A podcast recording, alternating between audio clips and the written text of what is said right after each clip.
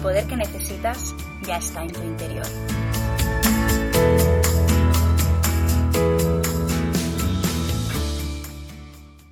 Hola patroner, soy Beth Gea, coach de multipotenciales y orgullosa Ravenclaw y te doy la bienvenida al Expecto Patronum número 14 del viernes 18 de octubre de 2019.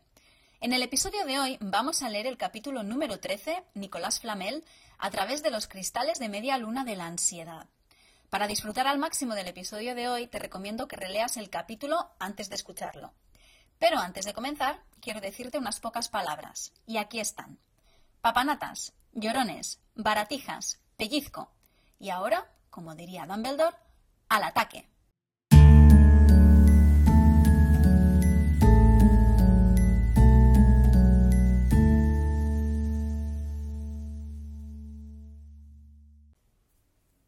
Cuando yo hice bachillerato, a principios del año 2000, para graduarte tenías que hacer un trabajo de raserca, un trabajo de investigación. Yo empecé a escribir el trabajo de raserca en, mi ordenador de la época y lo iba guardando en disquets. Porque sí, yo soy de la época en la que todavía no se usaban los USBs externos y se usaban disquets. Mi ordenador de la época, pues no te voy a decir que fuera el mejor del mundo y no funcionaba demasiado bien. Así que vino un conocido de mi padre a arreglarlo, ¿vale? Pero yo no sé qué es lo que hizo este hombre, que se corrompieron todos los archivos que había en el ordenador y todos los disquets. Y perdí pues tres o cuatro meses de trabajo. A partir de ese día empecé a tener pesadillas. ¿Vale? O sea, una, pesadillas de que incluso el chico que había en mi clase que suspendía todo, me venía y me decía, yo ya tengo el trabajo de reserva acabado, ¿y tú? Y yo pues no lo tenía, ¿no? Y además una sensación de que no iba por el buen camino. Y, esa sensación me, duró meses y meses hasta que terminé de, escribir el, el trabajo, ¿vale? Bueno, lo terminé de escribir, lo teníamos que entregar un lunes y yo el sábado, antes de entregarlo, me fui a una copistería hacer fotocopias en color de las páginas con imágenes, porque yo había, había hecho foto imaginaros, ¿eh? yo había hecho fotocopias en color de las imágenes que quería poner en el trabal, las había recortado, las había pegado en la hoja y luego iba a hacer una fotocopia de esa hoja para que no se viera eh, la foto enganchada, ¿vale? Pues nada, yo fui allí, imprimí todas las fotos, lo puse todo en orden, pedí que me lo encuadernaran, bien, jolín, qué bien. Voy a tener todo el sábado por la tarde y todo el domingo para relajarme. Y el lunes simplemente voy y lo entrego y ya. Bueno, pues cuando llegué a mi casa, vi que me había equivocado y que me había olvidado de cambiar una de esas páginas en las que la imagen estaba pegada. En mi ciudad, en la época, pues no había ninguna copistería en color abierta eh, en todo el fin de semana ya y el lunes yo tenía que entregar el trabajo a las 8 de la mañana, entonces pues no había nada abierto. Pues me pasé todo el fin de semana llorando. Todo el fin de semana llorando, con la certeza absoluta de que me iban a suspender. De que me iban a suspender por una sola página en la que la imagen estaba pegada. Pero bueno, yo segurísima de que me iban a suspender por esa puñetera página. Y a pesar de que me pusieron un 10 en el maldito trabal de reserca que me dio pesadillas durante un año entero, cada vez que pienso en el trabal de reserca, lo único que consigo acordar, o sea, de lo único que consigo acordarme es de esa maldita página y de lo mal que yo lo pasé durante seis meses. ¿Y por qué te cuento esta historia? Pues porque la ansiedad es fruto de la anticipación a resultados que no conocemos y que normalmente imaginamos que serán negativos. Y es lo que a mí me pasó, que yo tenía anticipación de que por causa de esa página iba a suspender y es exactamente este miedo, ¿vale? Miedo, eh, lo que siente el trío a lo largo de este capítulo, ya sea a lo que pueda pasar con la piedra o a lo que pase en el partido de Quidditch con Snape como árbitro. Si nos vamos a la RAE, que ya sabes que a mí me gusta irme allí, la RAE dice que ansiedad es un estado de agitación, inquietud o zozobra del ánimo. Después de que Harry se encuentra con el espejo, Harry siente esa agitación, ¿no? esa zozobra del ánimo, que, qué palabra más bonita, zozobra. Em, pues bueno, Harry se siente agitado, se siente inquieto, hasta tal punto que sueña con ello, que tiene pesadillas. Harry deseaba poder olvidar lo que había visto en el espejo, pero no pudo, comenzó a tener pesadillas. Una y otra vez soñaba que sus padres desaparecían en un rayo de luz verde mientras una voz aguda se reía. Por su parte, la RAE define anticipación en una de sus acepciones como adivinar lo que ha de suceder. Y esto es lo que Oliver Wood piensa cuando eh, les dice al equipo, no, dice al equipo de que Snape va a ser el árbitro del, del, próximo partido de Quidditch. O sea, se anticipa de que eso no va a ser bueno para el equipo y eso hace que se sienta ansioso, ¿no? Porque anticipa que lo que va a pasar va a ser negativo para ellos. Esas son exactamente las cosas que nos harán perder el partido. Esta vez el árbitro será Snape y buscará cualquier excusa para quitar puntos a Gryffindor. Harry, por su parte, también está ansioso, aunque sus motivos sean diferentes a los de Oliver y a los del resto del equipo, ¿no? Todo aquello estaba muy bien, pensó Harry, pero él tenía otra razón para no querer estar cerca de Snape mientras jugaba al Quidditch, que es básicamente que cree que va a hechizar su escoba otra vez, lo va a hacer caer de, la, saber cuántos metros de altura y lo va a matar. ¿no? Y esta ansiedad va multiplicándose. Porque cuando Harry explica a Ron y Hermione quién va a ser el árbitro, ellos dos también empiezan a sentir esa angustia. Y tienen, a pesar de la angustia, tienen uno de los diálogos que más gracia me hace de toda la serie. No juegues, dijo de inmediato Hermione. Diles que estás enfermo, añadió Ron. Finge que se te ha roto una pierna, sugirió Hermione. Rómpete una pierna de verdad, dijo Ron. Esta parte del rómpete una pierna de verdad siempre me mata de risa, pero bueno. A medida que se aproxima la fecha del partido, esta anticipación va creciendo y, pues en consecuencia, también va creciendo la ansiedad. A medida que se acercaba el día del partido, Harry se ponía más nervioso, pese a todo lo que les había dicho a sus amigos. El resto del equipo tampoco estaba demasiado tranquilo. Y no solamente Harry y el equipo están nerviosos, sino que Ron y Hermione, pues no es que estén demasiado tranquilos, que digamos. Harry supo, cuando le desearon suerte en la puerta de los vestuarios, la tarde siguiente, que Ron y Hermione se preguntaban si volverían a verlo con vida. Aquello no era lo que uno llamaría reconfortante. Pues no, porque si tú estás ansioso y todo el mundo a tu alrededor está ansioso, pues eso no ayuda demasiado, ¿no? Además, cuando estamos ansiosas, nuestra visión se vuelve como de túnel y muchas veces no nos damos cuenta de lo que pasa a nuestro alrededor. ¿no? Tendemos a tener una mirada todavía más selectiva de lo normal fijándonos solo aquello que corrobora nuestros pensamientos ansiosos, ¿no? O sea, es como que nuestra realidad nos ofrece solamente ejemplos que hacen que nuestra ansiedad suba, ¿no? Y crea esa visión de túnel. Harry apenas oyó las palabras de Wood mientras se ponía la túnica de Quidditch y cogía su Nimbus 2000. Pero, por esta vez, Harry tiene suerte y escucha algo que hace que toda su ansiedad se disipe. Dumbledore está entre los espectadores. Harry tenía ganas de reírse a carcajadas del alivio que sentía. Estaba a salvo. Sin embargo, ¿qué sería la vida de Harry sin preocupaciones, verdad? La alegría de que nadie hubiese hechizado su escoba y de haber ganado el partido le dura poco. La anticipación y la ansiedad vuelven después de que escuche la, conversación entre Snape y Quirrell, y una vez más, esta ansiedad se ve reflejada en Ron y Hermione. ¿Quieres decir que la piedra estará segura mientras Quirrell se oponga a Snape? preguntó alarmada Hermione. En ese caso, no durará mucho, dijo Ron.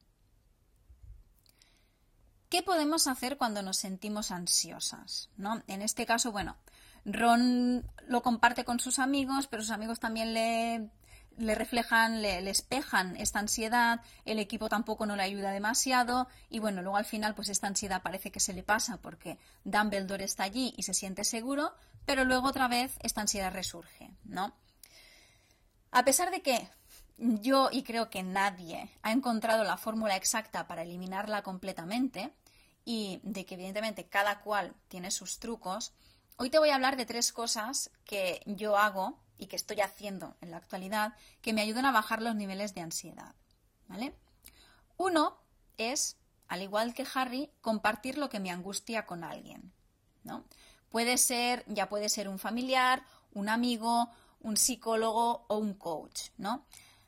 Compartirlo sobre todo con alguien que sabes que no te va a juzgar, ¿vale? Porque si lo compartes con alguien que sabes que le vas a decir la ansiedad y vas a tener al final que tranquilizar a la otra persona porque se va a poner más ansiosa porque tú estás ansiosa, pues no ayuda, ¿no? Entonces, pues tiene que ser alguien que tú sepas que uno, no te va a juzgar, dos, te va a dar espacio y tres, te va a ofrecer puntos de vista diferentes que quizás no hayas visto, porque te pasa como le pasa a, a Harry, que la ansiedad te ha generado visión de túnel. ¿No?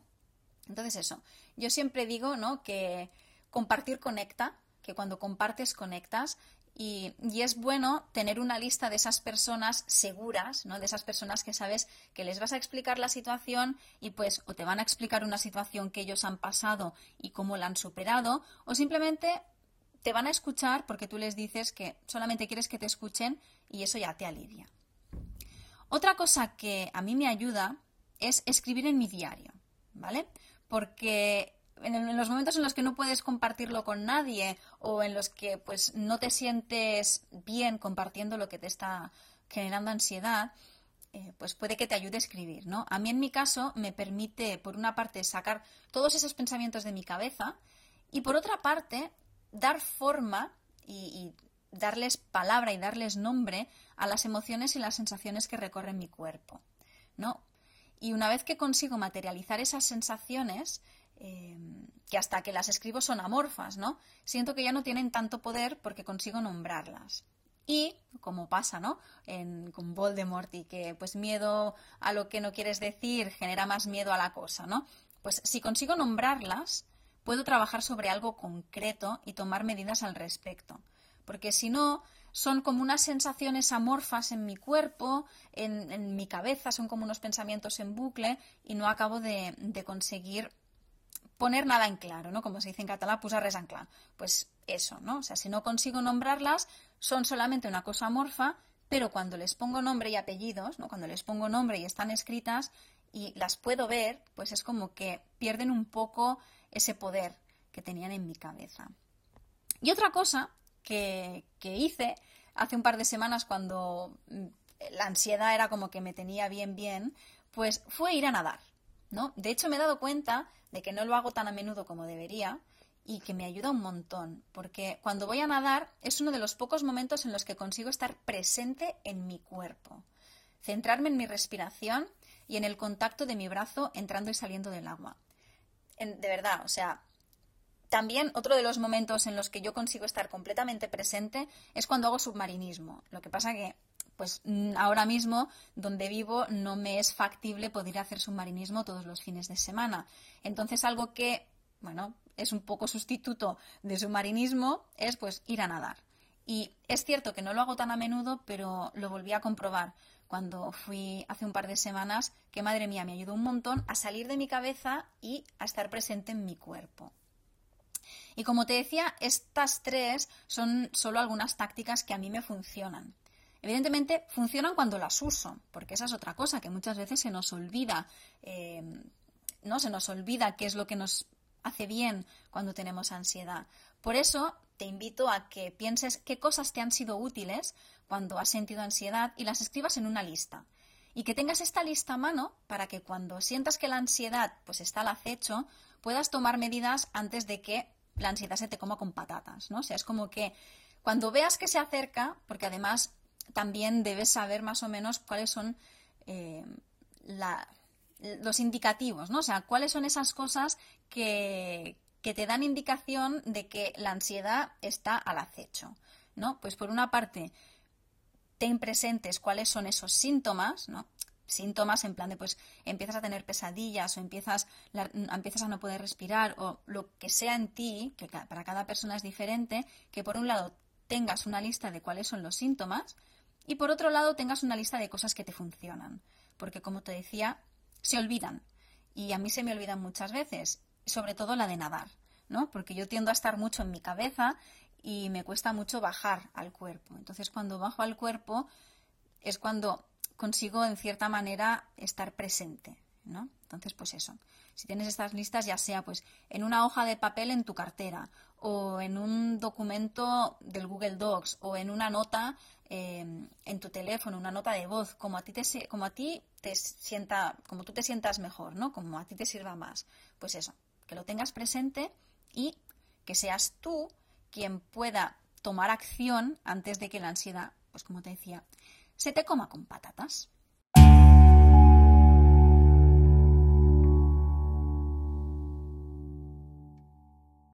Ahora llega el momento de jugar al ¿qué haría? En cada episodio, como ya sabes, si me vienes escuchando hasta ahora, te propongo una serie de preguntas relacionadas con el tema tratado para que encuentres tus propias respuestas. La mayoría de las veces las preguntas parecen fáciles, pero las respuestas no lo son tanto. A veces puede resultar más fácil responder a las preguntas como si fuéramos uno de los personajes del libro, y por eso te propongo que juegues conmigo al juego que he llamado ¿Qué haría tal personaje en esta situación? Esta semana te propongo que respondas a las preguntas a través de la mirada de Harry. Las preguntas de esta semana son las siguientes. 1. ¿Cómo empiezas a notar que estás sintiendo ansiedad? 2. ¿Qué cosas te han ayudado a aliviar tu ansiedad hasta ahora? 3. ¿Qué pequeña cosa puedes hacer para poner en marcha una de esas cosas que te hace sentir mejor ahora mismo? Veamos cómo la respondería Harry. Bueno, empiezo a sentir que tengo ansiedad porque tengo pesadillas todos los días. Hasta ahora, lo que me ha ayudado con la ansiedad ha sido hablar con Ron y Hermione, investigar sobre la cosa que creo que me causa ansiedad y cansarme físicamente para no tener pesadillas por las noches. Lo que puedo hacer ahora mismo es darlo todo en los entrenos de Quidditch para que mi cuerpo esté tan cansado que mi mente no tenga fuerzas para entrar en bucle. Así que esta semana, cuando sientas que la ansiedad empieza a atraparte como una trampa del diablo, te invito a que te preguntes, ¿qué haría Harry?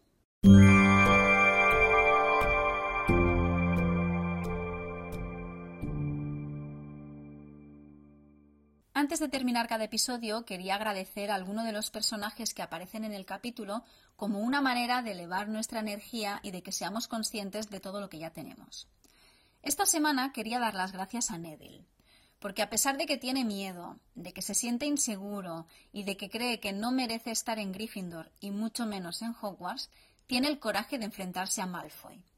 En el momento en que Malfoy empieza a burlarse de él durante el partido de Quidditch, en lugar de callarse y agachar la cabeza, como había hecho hasta ahora, decide alzar la voz y le dice que no es verdad, que lo que dicen es verdad. Y a pesar de que el resultado es que tiene que pasar la noche en la enfermería, se lanza de cabeza a ayudar a Ron cuando se está peleando con Malfoy, Crab y Goyle. Neville me recuerda que puedo tener coraje y hacer cosas antes de sentirme preparada. ¿Y tú? ¿A quién quieres dar las gracias esta semana?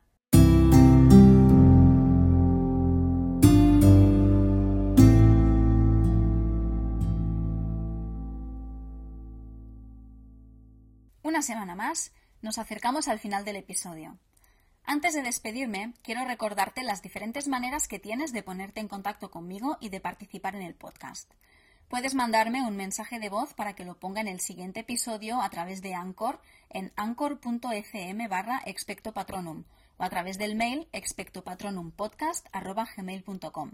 Si eres más del formato escrito, puedes mandarme un búho a expectopatronumpodcast.gmail.com o también puedes mandarme un mensaje directo a mi cuenta de Instagram arroba coachbetg. Si te gusta el podcast, déjame una valoración en iTunes para que otras personas puedan descubrirlo. La semana que viene vamos a leer el capítulo 14 de La Piedra Filosofal, Norberto, el Ridgeback noruego, a través de los cristales de media luna de la preocupación. Soy Beth Gea y esto ha sido Expecto Patronum, como siempre con música de Scott Holmes. Muchas gracias por escucharme y no dejes que los muggles se depriman.